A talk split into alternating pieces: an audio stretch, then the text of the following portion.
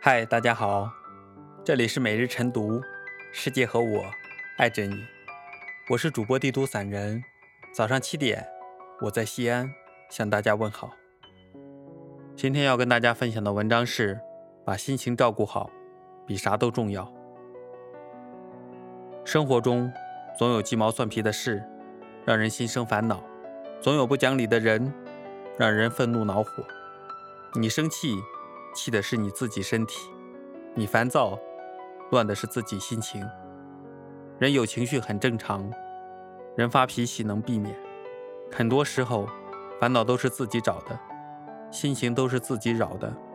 如果放宽心，不在意，就没有什么事和人能影响到你的心情，让你郁郁寡欢，乱发脾气。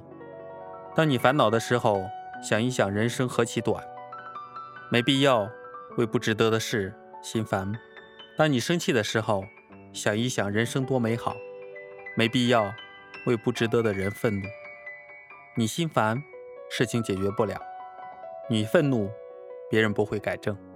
人就是这样，不开心的事越想越生气。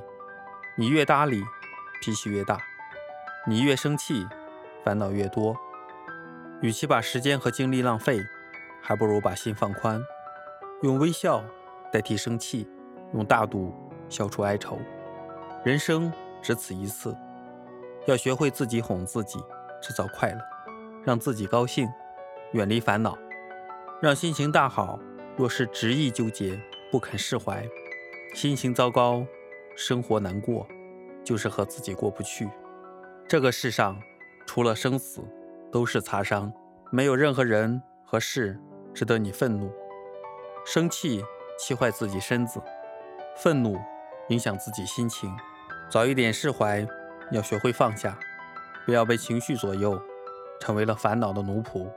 人生不能重来，此生无常短暂，尽量开心一点，尽量高兴活着，不为琐事烦恼，不和他人计较，有快乐在身边，自己才心安。